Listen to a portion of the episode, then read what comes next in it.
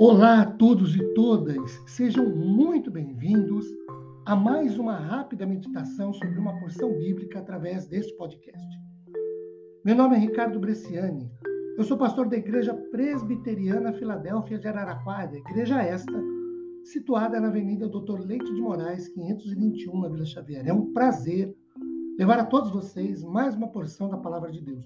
Hoje, abrindo uma série de podcasts sobre a oração dominical, oração do Pai Nosso, registrada em Mateus, capítulo 6, do versículo 9 até o versículo de número 15. Hoje, o versículo 9, começando pela palavra Pai. O texto diz: Portanto, vós orareis assim, Pai Nosso. Queridos, a palavra Pai aqui foi escrita em aramaico. Ou esta, este trecho de Mateus está em aramaico. No aramaico, língua usada na escrita desse texto, existem dois vocábulos para a palavra pai.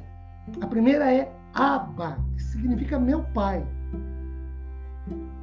Marcos 14, 36, numa referência que Jesus faz ao seu relacionamento com Deus, o Pai. Aba com um B. A de amor, B de bola, A de amor de novo. Depois nós temos um segundo vocábulo em aramaico para a palavra pai, que é aba com dois Bs. A de amor, B de bola, B de bola, A de amor novamente. Que significa paizinho, denotando uma intimidade afetiva, o que contraria uma familiaridade superficial, forçada, obrigada. Quando Jesus se dirige a Deus chamando-o de Pai, é preciso que se saiba de pelo menos dois, duas importantes implicações embutidas nessa afirmação. Primeira, principia-se por um relacionamento familiar.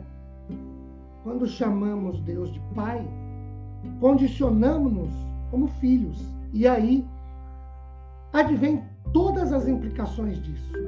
Como Pai, Deus é o provedor, o sustentador, e a Ele se deve obediência e honra. Segundo, reconhece-se uma origem existencial para a vida. Eu não sou fruto de um desvario, um equívoco da natureza, nem da explosão física atômica, um produto de laboratório a partir do cruzamento biológico de gametas de genes. Também não sou resultado de uma tese evolucionista. Não existo a partir do nada, do acaso ou por acaso. Eu tenho origem existencial de vida em Deus. Ele é meu Pai. Ele é o doador da vida. Sou feito sua imagem, conforme sua semelhança. Existem dois processos para explicar o relacionamento pai-filho. Primeiro, o processo natural, quando a paternidade se dá através do cruzamento de gametas e genes. Segundo, o processo de adoção, quando a paternidade se dá por escolha, por decisão do pai. No nosso caso filial com Deus, temos o processo número 2, a adoção, baseada em 1 João, baseada em João 1,12, quando diz que todos aqueles que aceitam Jesus como Salvador, a eles é dado o poder de serem feitos filhos de Deus. Isso altera o estado que tínhamos anteriormente, que era o de escravo para o de filho. Podemos ver isso claramente em Efésios 1, 5, Gálatas 4, 6 e 7. É preciso que nos lembremos de que a adoção é um processo e que toda adoção traz alguns resultados benéficos presentes e futuros, pelo menos quatro benefícios eu quero destacar. Primeiro, a restauração do estado perdido com a queda de Adão. Pelo pecado, queridos, pelo pecado de Adão, todo homem abandonou e perdeu o direito de filho de Deus. Essa restauração filial concede-nos a habitação do Espírito Santo, de acordo com Romanos 8, 14 e 16.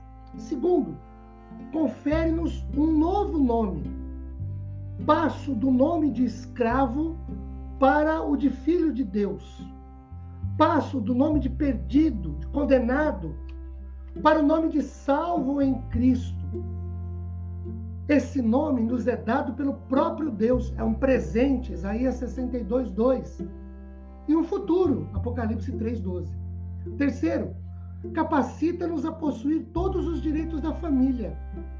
Eu tenho acesso livre, constante, íntimo com o Pai. Romanos 8,15 é aba, com dois Bs, intimidade. Torno-me herdeiro dos bens familiares, Romanos 8,17. Por fim, esta filiação não pode ser desfeita. João 10, 9, João 16, 6, 12 24. Quem se tornou filho de Deus não tem como deixar de o ser, por isso quem tem a salvação não a perde. Que Deus nos abençoe como seus filhos de maneira muito especial. Amém.